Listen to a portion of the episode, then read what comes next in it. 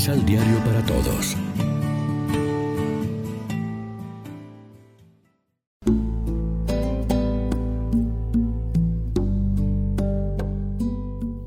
Primera lectura.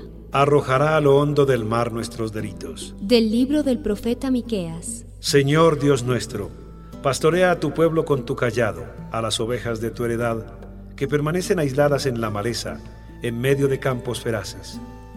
Pastarán en Basán y en Galaad, como en los días de antaño, como cuando salimos de Egipto y nos mostraban tus prodigios. ¿Qué Dios hay como tú que quitas la iniquidad y pasas por alto la rebeldía de los sobrevivientes de Israel?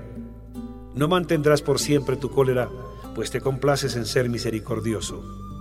Volverás a compadecerte de nosotros, aplastarás con tus pies nuestras iniquidades, arrojarás a lo hondo del mar nuestros delitos. Serás fiel con Jacob y compasivo con Abraham, como juraste a nuestros padres en tiempos remotos, Señor Dios nuestro. Palabra de Dios.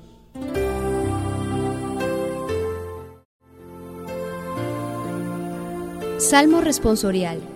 El Señor es compasivo y misericordioso. Bendice al Señor, alma mía, que todo mi ser bendiga su santo nombre. Bendice al Señor, alma mía, y no te olvides de sus beneficios. El Señor es compasivo y misericordioso. El Señor perdona tus pecados y cura tus enfermedades.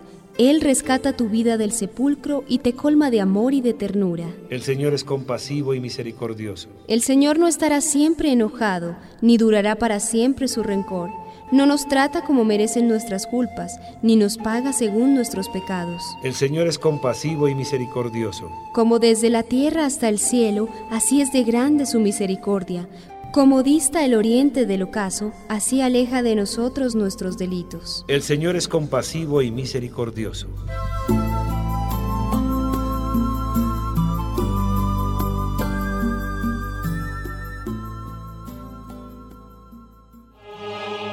Proclamación del Santo Evangelio de nuestro Señor Jesucristo, según San Lucas.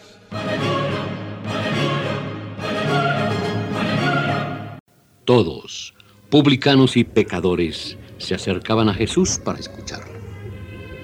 Los fariseos, pues, con los maestros de la ley, murmuraban y criticaban. Este hombre recibe a los pecadores y come con ellos. Entonces Jesús les dijo esta parábola. Un hombre tenía dos hijos. El menor dijo a su padre, Padre, dame la parte de la propiedad que me corresponde. Y el padre la repartió entre ellos. Pocos días después, el hijo menor reunió todo lo que tenía, partió a un lugar lejano y allí malgastó su dinero en una vida desordenada. Cuando lo gastó todo, sobrevino en esa región una escasez grande y comenzó a pasar necesidad. Entonces fue a buscar trabajo y se puso al servicio de un habitante de ese lugar que lo envió a sus campos a cuidar cerdos. Hubiera deseado llenarse el estómago con la comida que daban a los cerdos, pero nadie le daba nada. Fue entonces cuando entró en sí. ¿Cuántos trabajadores de mi padre tienen pan de sobra y yo aquí me muero de hambre? ¿Por qué no me levanto?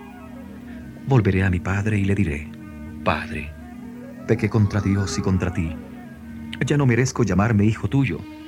Trátame como a uno de tus siervos. Partió pues de vuelta donde su padre. Cuando todavía estaba lejos, su padre lo vio y sintió compasión. Corrió a echarse a su cuello y lo abrazó. Entonces el hijo le habló. Padre, pequé contra Dios y ante ti ya no merezco llamarme hijo tuyo. Pero el padre dijo a sus servidores, Rápido, tráiganle la mejor ropa y póngansela. Colóquenle un anillo en el dedo y zapatos en los pies. Traigan el ternero más gordo y mátenlo. Comamos y alegrémonos. Porque este hijo mío estaba muerto y ha vuelto a la vida. Estaba perdido y lo he encontrado. Y se pusieron a celebrar la fiesta. El hijo mayor estaba en el campo. Cuando al volver llegó cerca de la casa, oyó la música y el baile. Llamando a uno de los sirvientes le preguntó qué significaba todo eso. Este le dijo, Tu hermano está de vuelta y tu padre mandó matar el ternero gordo por haberlo recobrado con buena salud. El hijo mayor se enojó y no quiso entrar.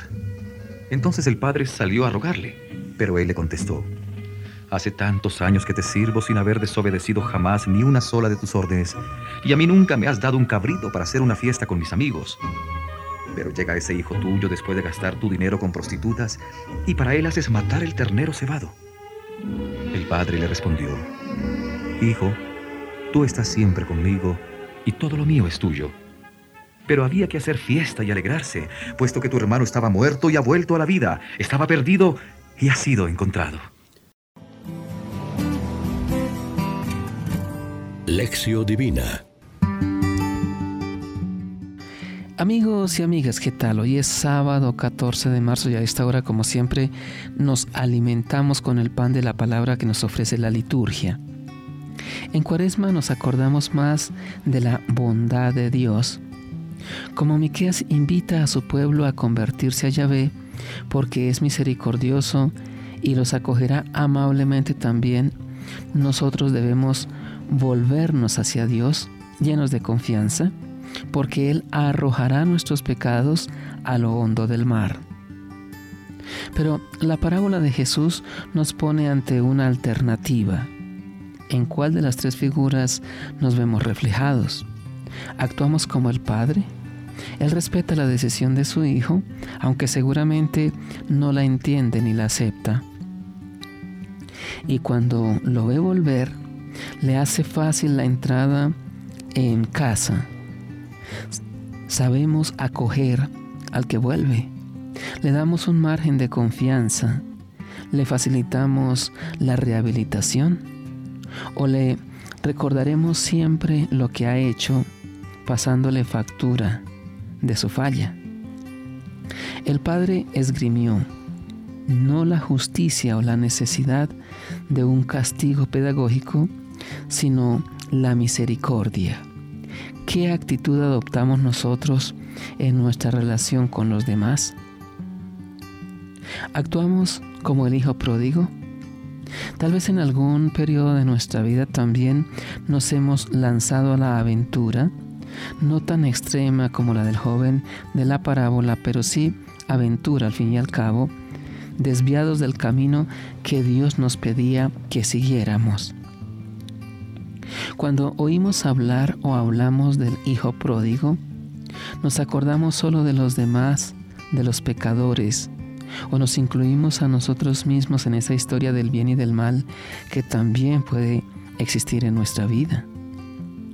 La cuaresma debería ser tiempo de abrazos y de reconciliación, no solo porque nos sentimos perdonados por Dios, sino porque nosotros mismos decidimos conceder la amnistía a alguna persona de la que estamos alejados. Reflexionemos. ¿Consideramos el sacramento de la reconciliación como un tribunal o como un encuentro con el Padre Misericordioso que nos perdona y nos anima en el proceso de santificación? Oremos juntos. Padre de infinita bondad, Concédenos la certeza de tu amor para que, reconociéndonos pecadores, podamos volver a tus brazos y ser perdonados. Amén. María, Reina de los Apóstoles, ruega por nosotros.